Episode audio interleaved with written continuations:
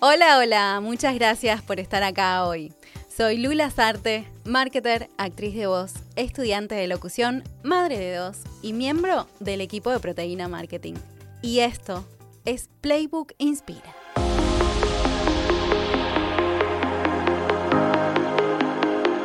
Playbook es el podcast de marketing para marketers creado por Anita Figueiredo y Sebas Pashman en el que regularmente conversamos sobre distintos temas pero en Inspira vamos a hacer algo distinto y serán Sebas o Anita quienes conversen con colegas que admiramos. En este primer episodio estamos felices de tener como invitado a un gran marketer, Javier Coliker Frers, entrevistado por Sebas. Te presento entonces a Javier Coliker Frers, Beauty and Wellbeing Marketing Head de Unilever Argentina. Javier lidera el equipo de marketing del negocio de belleza y bienestar en Unilever, incluyendo las categorías de cuidado del cabello y de la piel, cuidando de marcas como DAB, Sedal, 13M, Suave, Clear, Pons y Saint Tips. Con una trayectoria de más de dos décadas en el mundo del marketing, Javier es un líder que ha desplegado su experiencia en una amplia gama de proyectos e iniciativas, su foco siempre ha sido la construcción de marcas fuertes en el país, siempre interactuando y colaborando estrechamente con equipos a nivel regional y global. La habilidad distintiva de Javier reside en su combinación única de habilidades de liderazgo y trabajo en equipo, respaldada por un enfoque estratégico y orientado a la acción. En su carrera ha participado activamente en más de, escuchen bien, 150 implementaciones de innovaciones en diversas categorías, contribuyendo de manera integral al desarrollo de estrategias y planes que impulsaron el crecimiento de Unilever. Su compromiso y su pasión se enfoca en llevar las marcas icónicas que están bajo su cuidado a nuevos niveles de éxito y relevancia. Por eso, es un honor contar con la perspectiva y experiencia de Javier en Playbook Inspira y estamos felices por descubrir más sobre su viaje en el mundo del marketing.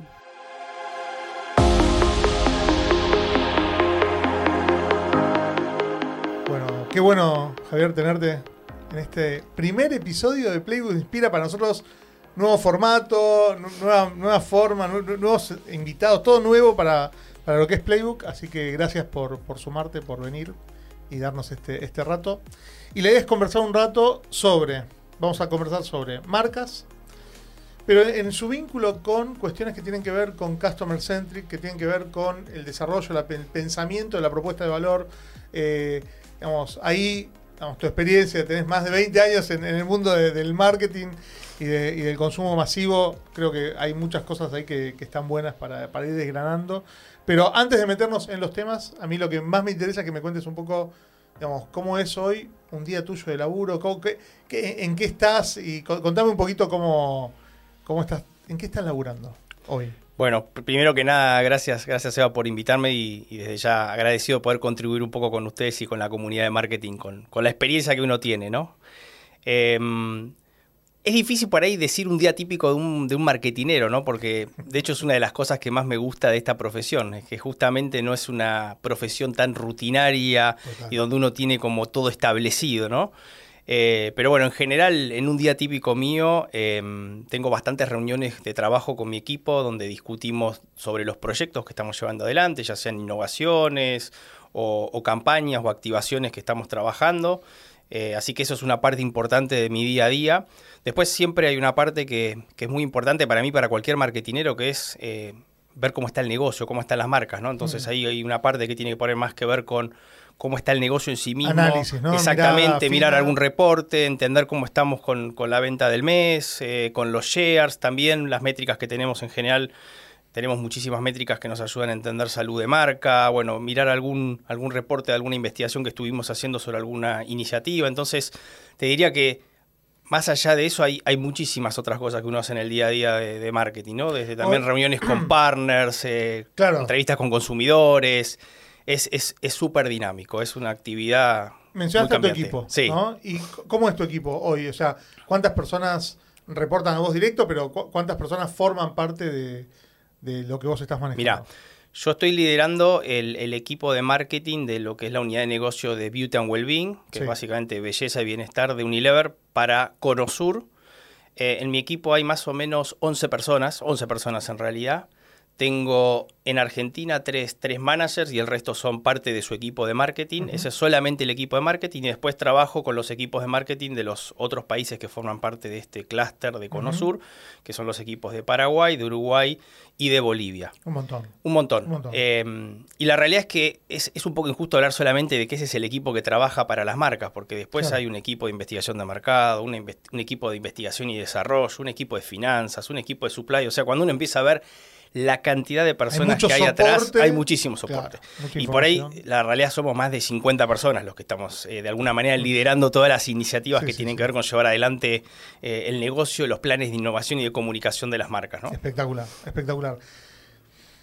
Hay algo que a nosotros nos interesa mucho, que es que en los últimos 10, 15 años hubo un cambio muy fuerte de mirada, ¿sí? un poquito más capaz, ¿no? De eh, ser productocéntricos a ser clientes céntricos o customer céntricos. Eh, ¿cómo, lo viviste? ¿Sí? Digamos, en, estos años, vos tenés más de 20 años de experiencia, con lo cual seguramente viste ese, proceso. ¿Y cómo, lo experimentan hoy? ¿Cómo, cómo se lleva esto hoy a, la práctica? Sí, a ver, es tal cual lo que vos decís. Yo creo que en ese sentido Unilever fue pionera. En Unilever hace ya más de 15 años que hablamos de de people-centric, digamos, ¿no? de centrarnos en la persona. Porque hablar a veces hasta de consumidor es ver una faceta solamente de esa persona. Y a nosotros nos interesa entender a la persona en un aspecto más holístico, ¿no? Una faceta es su faceta de consumidor, pero el hecho de poder entenderla más integralmente nos ayuda también a poder identificar mejor cuáles son esas necesidades, esas preocupaciones, los canales de comunicación que son más efectivos. Con lo cual definitivamente es una forma diferente de, trabajar el marketing que en algunas compañías por ahí, caso Unilever, pionera yo creo en este tema, ya se viene haciendo hace muchos años. Y te diría que la, gran evolución en los últimos años es que la posibilidad de tener esa interacción o las herramientas para poder llegar a ese grado de intimidad con, con la persona bueno, con todo lo que es el ecosistema digital, realmente nos, nos da muchísima más información que antes, ¿no? Tenemos mucho más, eh, mucha más información para poder realmente lograr ese nivel de conocimiento profundo de las personas. Y ese, ese mencionabas recién la intimidad con el cliente, ¿no? Es parte, forma parte de la estrategia, es algo que se trabaja marca por marca en particular, ¿cómo, digamos, es algo que, por, lo que me decís, es algo que medio como que se respira internamente, pero eh, a nivel concreto, ¿no? Cuando hay que bajarlo a, trabajo, ¿Cómo se logra esa, intimidad? Sí, a ver, e, e, es, es un poco el, centro, digamos, de toda la estrategia, ¿no? Desde ahí partimos, ¿no? De, poder identificar en nuestro público objetivo las necesidades, lo que llamamos a veces también los puntos de tensión con una categoría, donde hay una... ¿Viste? Eh, donde podemos encontrar de alguna manera también algún punto de diferenciación de una propuesta de, de alguna de nuestras marcas, o sea que y no solamente es marketing, o sea, poner a la persona o al consumidor en el centro también es algo que, como decís vos, se respira en toda la compañía, desde la persona que está en la línea asegurándose que el producto salga con la calidad que tiene que salir, desde la persona que está en el punto de venta ordenándolo en la góndola y asegurándose de que esté visible y de que también el producto se, luzca en el punto de venta, o sea que realmente es algo que cruza todas las funciones, ¿no?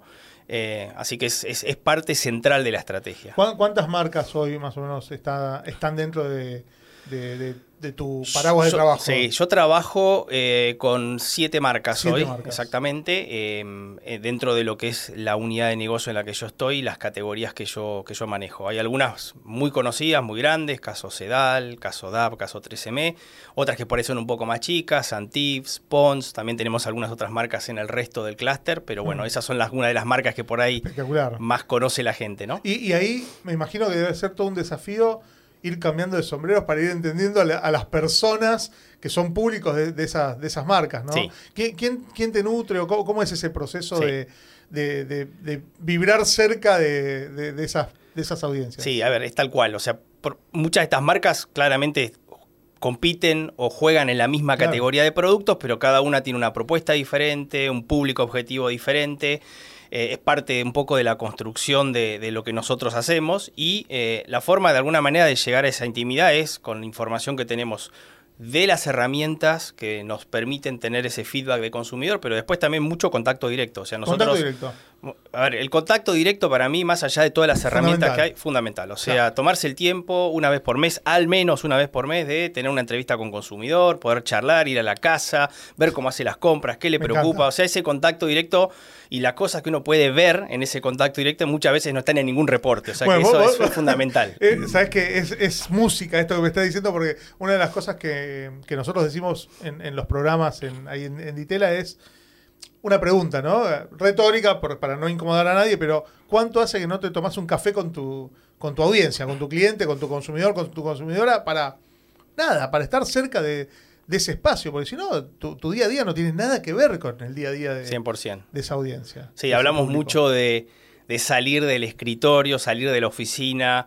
Eh, y eso se puede hacer de muchas maneras. O sea, una, una es una, una, entrevista con un consumidor, una charla, pero también es yendo al punto de venta, viendo cómo el consumidor interactúa con tus productos en la góndola, hablando con referentes. Por ejemplo, yo trabajo en categoría de productos para pelo, bueno, los peluqueros. O sea, en realidad hay muchas formas en las que uno puede de alguna manera ponerse un poco más en los zapatos ¿no? de esa persona a la que uno está tratando de, satisfacer, de, de, ayudar con sus productos y tener una visión más completa. ¿no?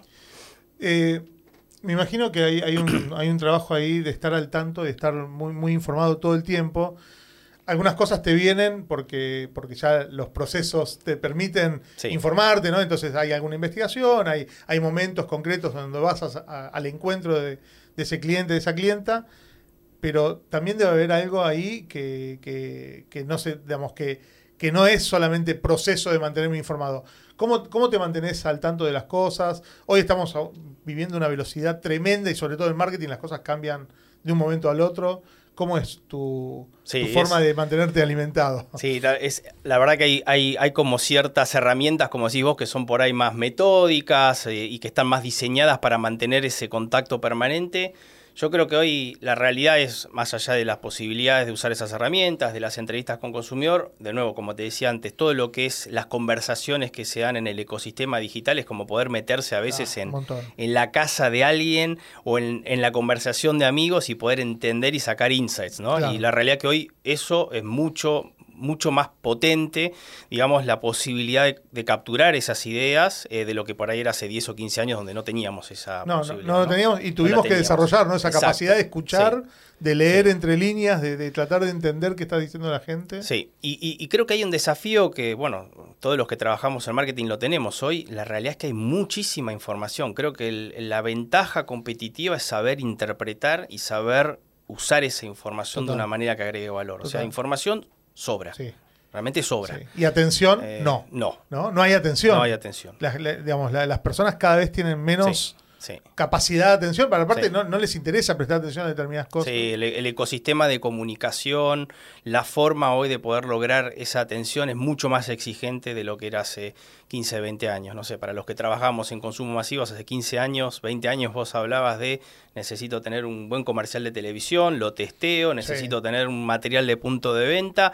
Si eso funciona bien, ya tenías el 80% resuelto. Difundías, solucionabas el trade. Exacto. Y estaba. Hoy, hoy eso es totalmente diferente, es mucho más desafiante, no solamente por, por la dificultad del ecosistema en el cual tenemos que hacer llegar esos mensajes a, nuestro público objetivo, en todo el ecosistema digital sobre todo, que es muy complejo, y mucho más variado de lo que era el ecosistema que teníamos hace algunos años, sino también por el desafío de generar esos contenidos. Ya no es un comercial de televisión, hay que generar mucho contenido y realmente encontrar la forma de ser relevante. Sí, sí, de hecho casi como que no puedes pensar en campañas que duren demasiado. No.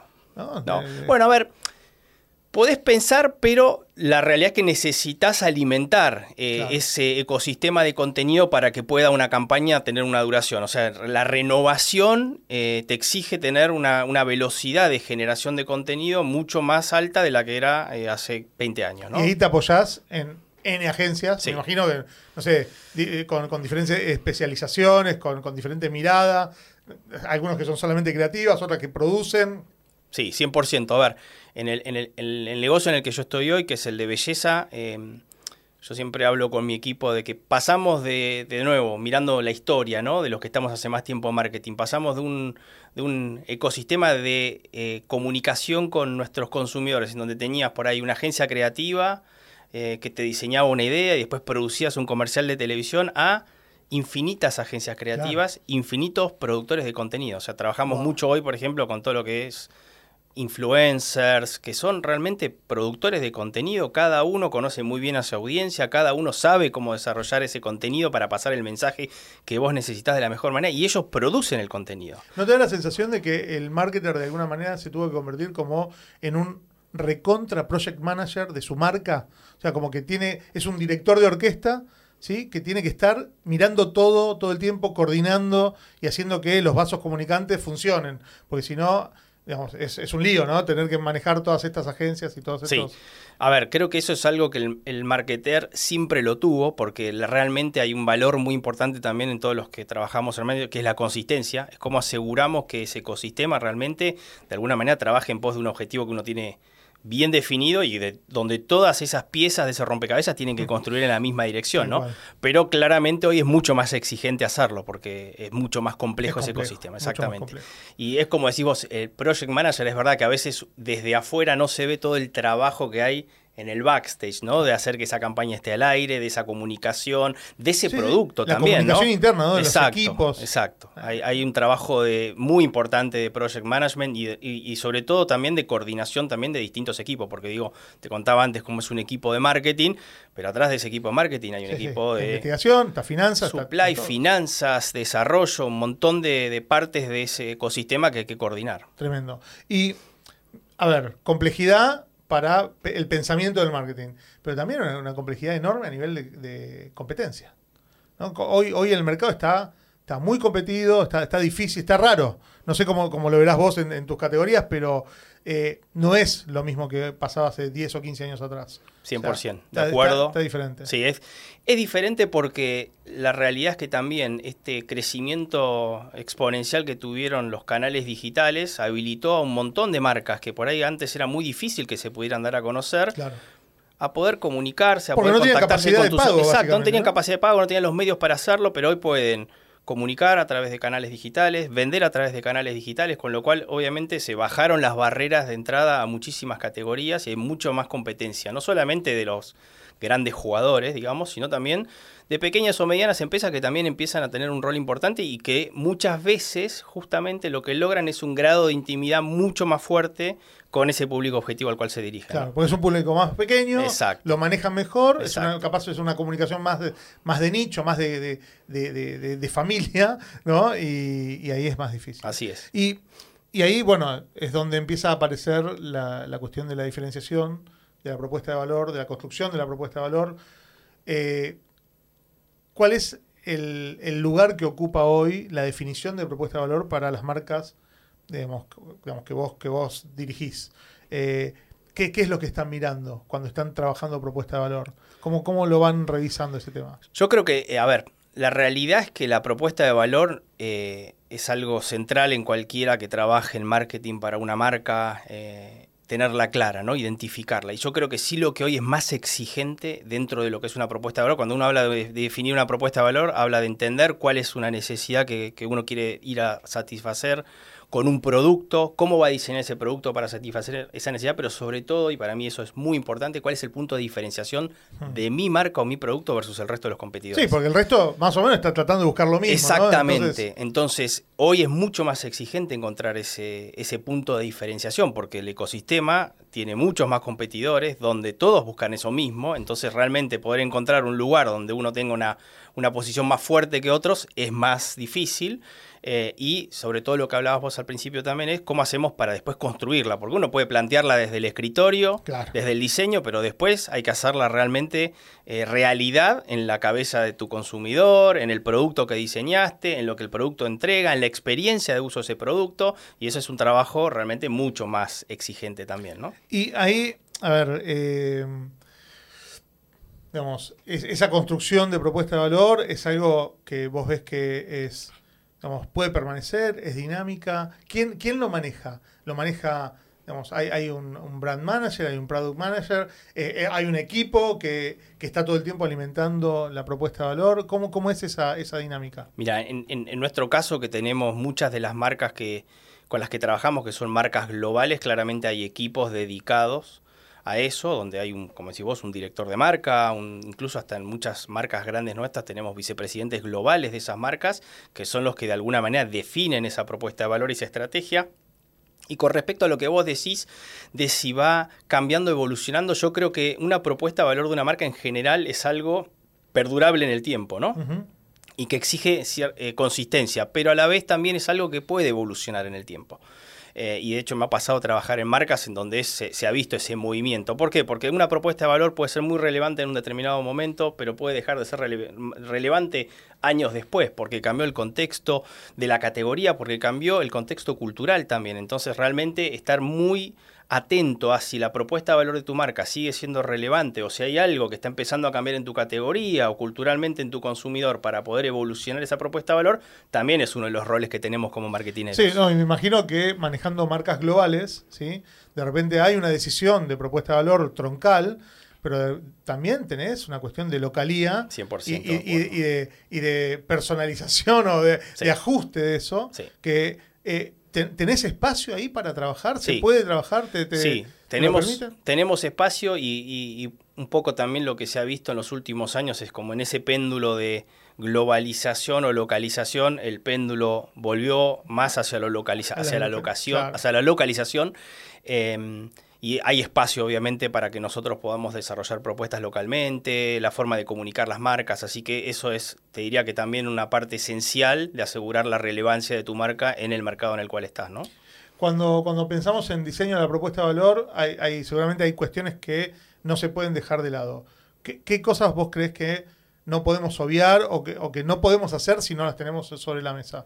Bueno, yo, yo te decía antes de tener muy claro cuál es eh, esa necesidad, ese punto de tensión en el cual nuestro producto quiere ir a ayudar a ese consumidor. Eso para mí es, el eje central de la construcción, entender ese consumidor y cuáles son las necesidades que está buscando. Después es, para mí, otra parte importante es cómo el producto va a, resolver ese problema, ¿no? O sea, ¿qué va, ¿qué va a tener mi producto en su tecnología, en su formulación, en su experiencia de uso para resolver ese problema? Y el tercero, que te decía que para mí es hoy uno de los más desafiantes, es el punto de diferente. ¿Por qué mi producto es mejor o va a satisfacer eso que estoy buscando resolver mejor que otros? ¿Dónde va a estar el factor de diferenciación? ¿Dónde va a estar eh, eh, la propuesta diferencial de marca que va a hacer que mi producto sea exitoso en el mercado? Ese para mí es un, es un elemento en el cual nosotros nos desvivimos siempre por encontrar clave difícil a veces de encontrar. Corazón de la estrategia. Exactamente, corazón de la estrategia y corazón de la estrategia no solamente de cómo diseñas el producto, sino después de la comunicación, ¿no? Eh, hacer muy visible la narrativa de, ese producto, desde dónde se va a storytelling de cómo uno construye eso en, en, la mente del consumidor y después obviamente que el producto lo entregue, ¿no? Espectacular. Mira, estuve leyendo, estuve leyendo que participaste en más de 150 proyectos de innovación de marcas y productos en, digamos, en, en, tu, en tu carrera. Un montón. Un montón, sí. Ahora, si tuvieses que traer a la memoria alguno en particular que vos digas, che, ¿sabes qué? Este nos salió muy bien porque tuvo esto, porque tuvo esto, tuvo esto, o porque nos paramos en un lugar que realmente estuvo, fue genial. Bueno, eh, ¿cuál, ¿cuál, es ese ejemplo, digamos, que está bueno compartir? Mira, voy a, voy a agarrar un ejemplo de hace dos o tres años, plena pandemia, y, yo estaba en otro rol en ese momento, en otra unidad de negocio, que es la de cuidado del hogar, eh, de un producto que hoy es muy exitoso eh, en la compañía, que es eh, todo el lanzamiento de lo que fueron los jabones líquidos diluibles para lavar la ropa, ¿no? lanzamiento que además por, por cuestiones del azar cayó justo en el medio de la pandemia, de un producto que en definitiva es una versión concentrada de un jabón líquido, em, que las ventajas que tiene son muchas. Por un lado era más económico, en un momento donde la gente estaba realmente preocupada por la incertidumbre del, momento de la pandemia, me voy a quedar sin trabajo, mi empresa va a cerrar.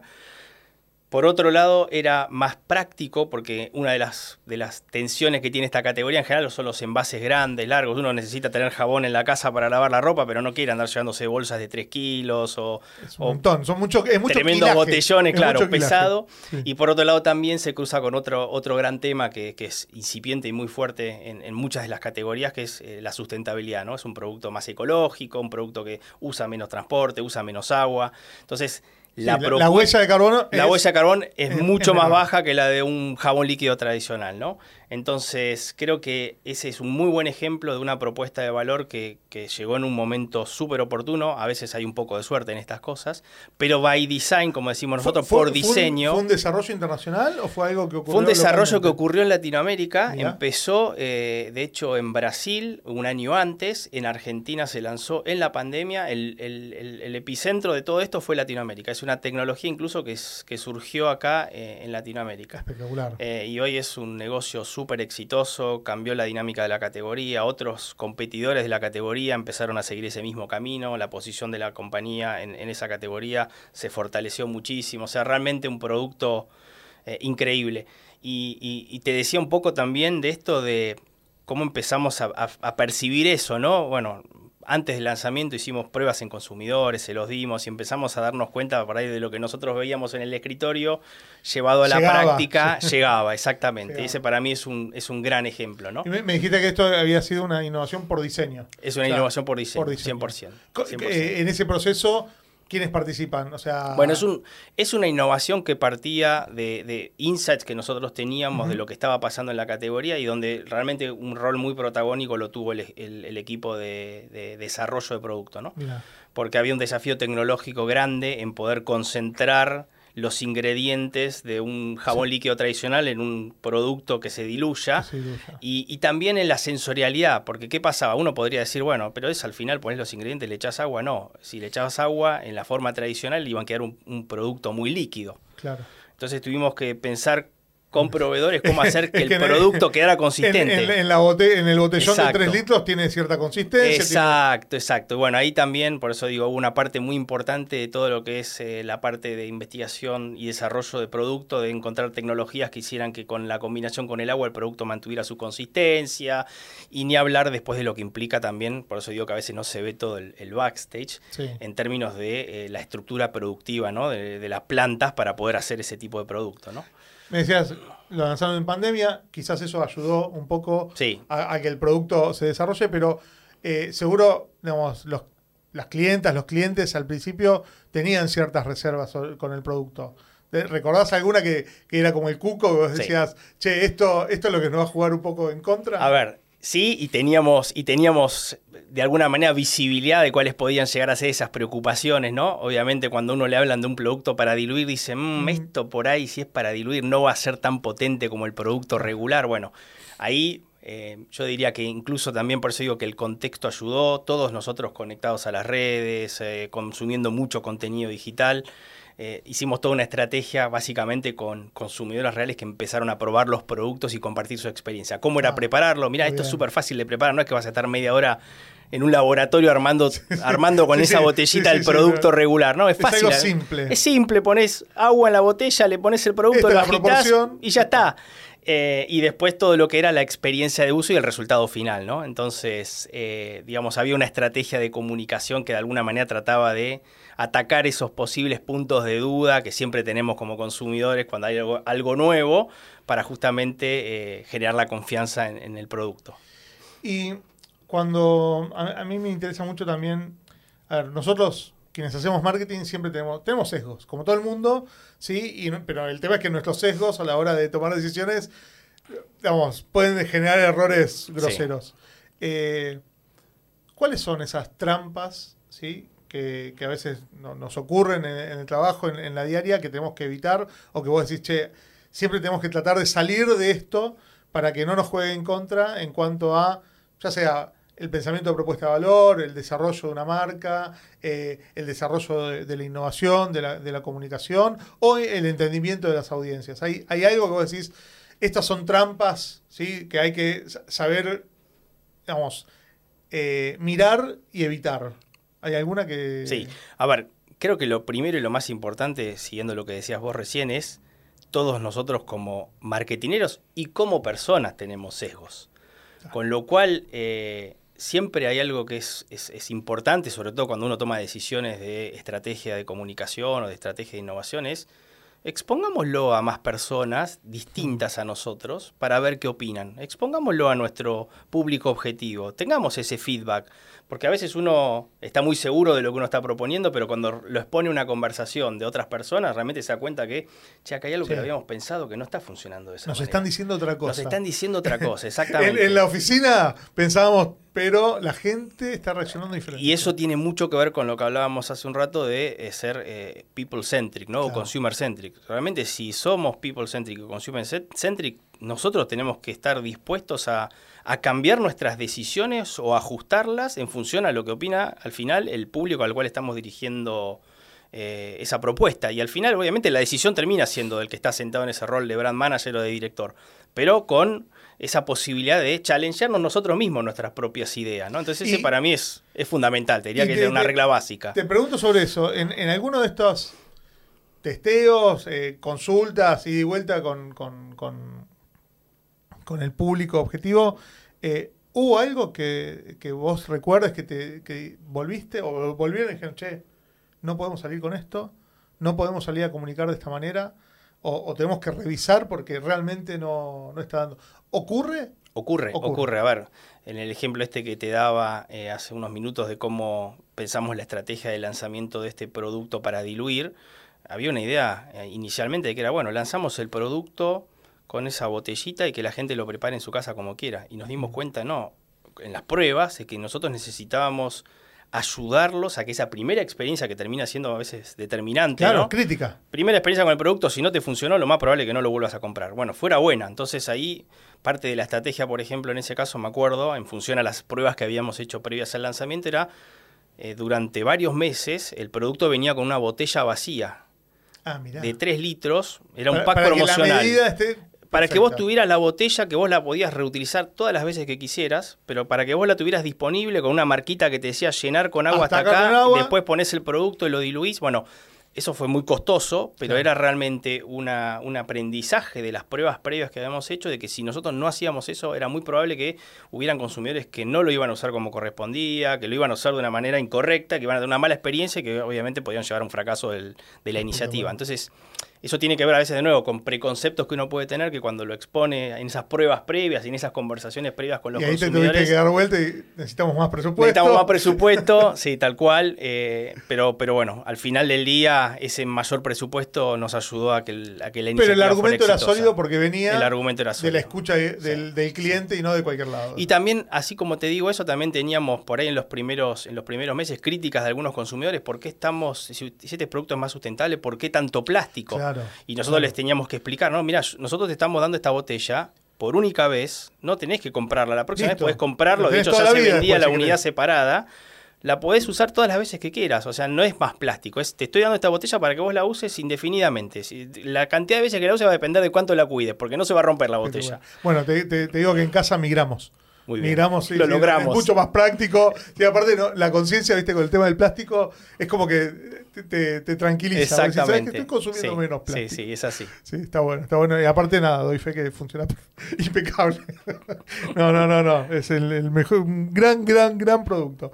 Eh, ahora, Javi, eh, seguramente, digamos, en, en tu trayectoria tuviste diferentes momentos jefes, mentores, personas, digamos, circunstancias que te hicieron aprender cosas, ¿no? que, te, dieron eh, lecciones o, por lo menos que te, prendieron alguna, alguna luz, ya sea de go o de stop, pero que, marcaron algún, como un punto de quiebre en, la carrera profesional o en, qué es lo que estabas haciendo.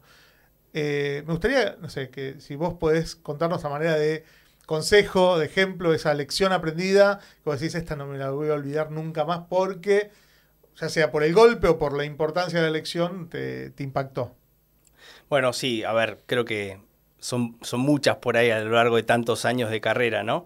Por ahí para no repetirte este, este lanzamiento, que es uno de los que por ello considero de los, de los más disruptivos que tuve a lo largo de mi carrera, también recuerdo en mis primeros años de carrera, cuando por ahí era gerente de marca, eh, de una marca grande, digamos como puede haber sido en ese momento Sedal, que estaba en un momento complicado la marca en donde necesitaba, un poco esto que decías vos hace un rato, ¿no? evolucionar en su propuesta de valor. Eh, y bueno, y surgieron muchísimas ideas, era una marca importante para el negocio, muchas opiniones, muchas discusiones. Y ahí aprendí que realmente eh, hay una, una, cosa que es súper importante para cualquiera que trabaja en marketing, que es más allá de su opinión personal, tener siempre eh, a mano qué dicen nuestros consumidores. Y creo que no hay argumento más potente frente a cualquier stakeholder, o sea, frente a cualquier, cualquier discusión, cualquier discusión que uno pueda tener, porque como marketineros realmente tenemos muchas veces el rol de subir al barco, y subir al barco a, otras funciones, a un financiero, a un gerente general respecto a por qué nosotros creemos que esta es una oportunidad.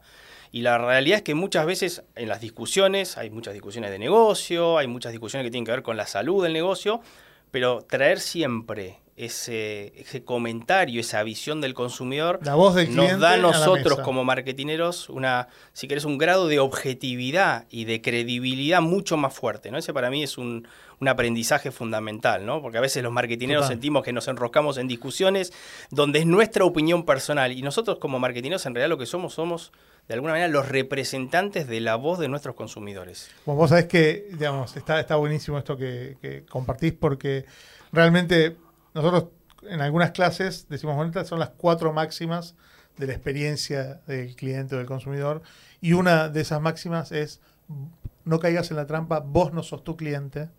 ¿Sí? Cuando estés pensando, no, no discutas sobre procesos, no discutas sobre pareceres particulares, cae a la mesa lo que dijo la persona, lo que dijo el cliente, lo que dijo tu audiencia, porque es la forma de que nos pongamos de acuerdo y aparte es mucho más sano, porque ya no estamos discutiendo qué te parece a vos, qué me parece a mí, estamos discutiendo sobre un problema real del cliente, así que está, está buenísimo, y creo que encanta. Y es una de, las, una de las premisas de esta visión, además de ser, digamos, consumer centric, ¿no? En definitiva.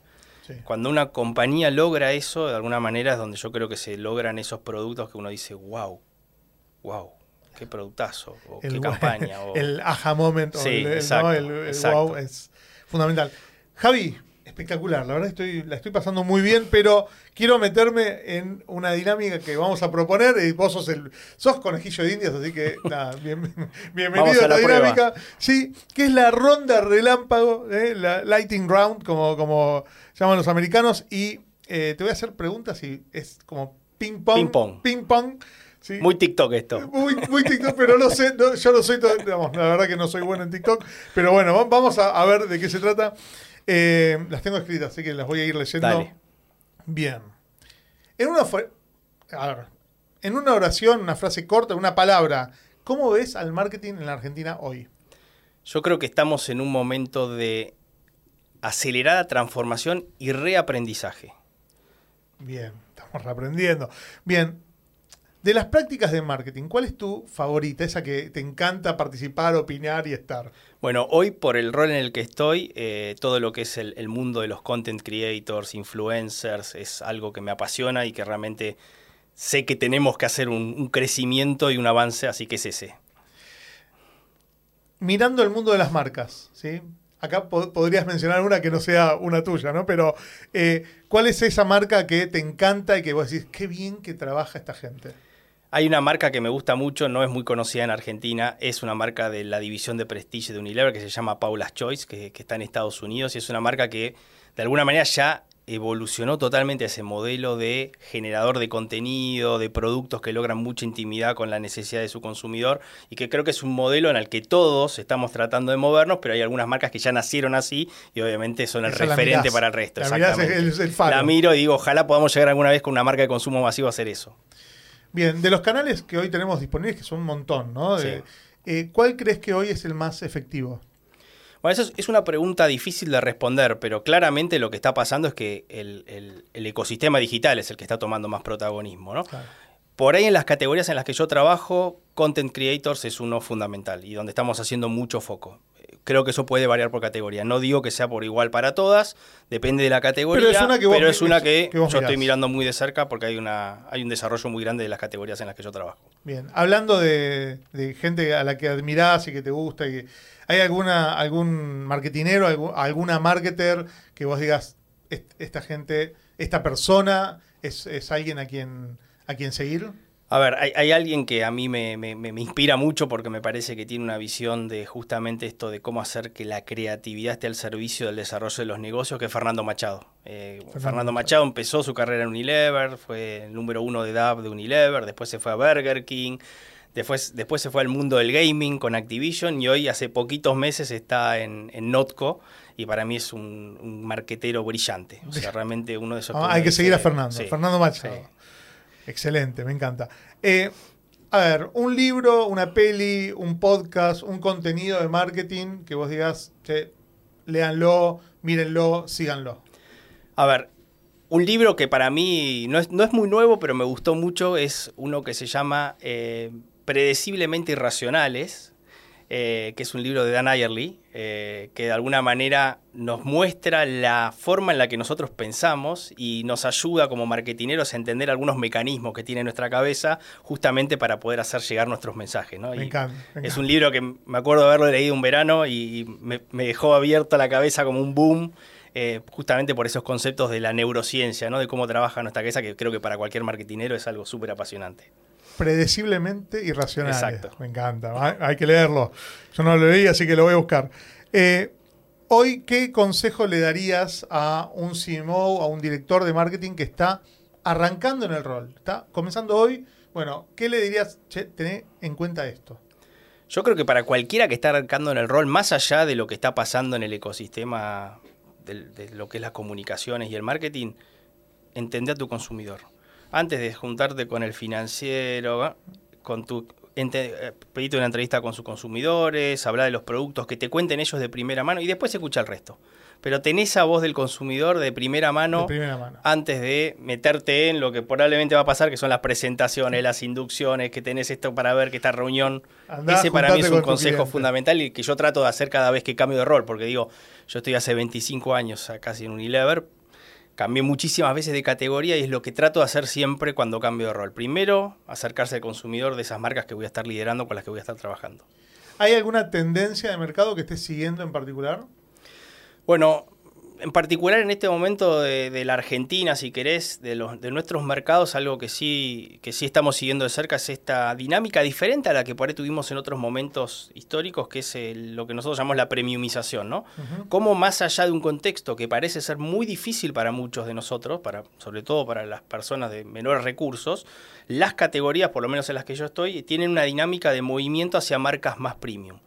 Hay un montón de explicaciones, pero bueno, es una tendencia que viene ya de un par de años en Argentina por un montón de variables, alta inflación, imposibilidad de acceder a, bienes durables que hace que se haya acelerado eh, el crecimiento de los segmentos más premium donde nosotros tenemos oportunidades, ¿no? Así que ese es un... Excelente, excelente. Una métrica de marketing que, que mires, que vos digas, esta es la que miro todo el tiempo hay un montón de métricas. Hay un montón, un montón. Eh, te diría que una de las que más me gusta eh, es, el brand power, ¿no? Que brand power. Brand power para nosotros de alguna manera es, el resumen del poder que tiene tu marca de hacer crecer el negocio, ¿no? No, muchas veces no refleja el tamaño del negocio, pero sí refleja el potencial. Si uno tiene un brand power que refleja un potencial más grande de la realidad, claramente hay un montón de oportunidades de cosas que se tienen que hacer mejor para poder lograr ese potencial. Pero es una métrica que al final del día. Hay un gap que tenés que cubrir de alguna manera. Y, es interesante entenderlo porque de alguna manera, si no lo tenés, tenés que como marketinero construirlo para que esa posibilidad exista. Eh, ahora, cuando lo tenés también como marketinero, tenés un montón de herramientas. Che, si el brand power te lo está mostrando, pero tu realidad de participación de mercado no lo, estás, no lo está efectivizando, bueno, ¿qué tenés que hacer? ¿Dónde tenés que trabajar? Es distribución, es comunicación, la marca no la conocen, falta trial, bueno, hay un montón de estrategias para poder de alguna manera machar esas dos variables. ¿Cada cuánto miden Brand Power? es, un, es un panel, es algo permanente? Sí, nosotros tenemos un tracking, en nuestro caso es, eh, es, trimestral, ¿no? Pero bueno, es, variable, depende de las categorías también. En, nuestro caso, categorías muy competitivas, donde tenemos también muchas eh, actividades de comunicación y de innovación, tratamos de tener una frecuencia que nos permita ir viendo el impacto de eso y es trimestral. Excelente, excelente. Y voy con la última, Javi. Eh, esta es difícil porque tenés que autodefinir con tres palabras. ¿Cuáles serían? Como marketer, ¿no? Javier, como marketer, ¿es qué? A ver, yo diría eh, curioso, empático y pragmático. no, me pueden gustar más esas tres palabras. Curiosidad, empatía y pragmatismo, me encanta. Eh, estamos muy alineados, Javier. Muchas gracias, Javi. Muchas gracias, por, por, venir, por formar parte de esto y por, por darnos tu tiempo y tu pensamiento y tu experiencia. Hay gente que lo va a valorar muchísimo. A mí me encantó estar acá. Lo mismo digo, muchas gracias a ustedes, Sebas. Bueno, un abrazo. Hasta la próxima. Gracias.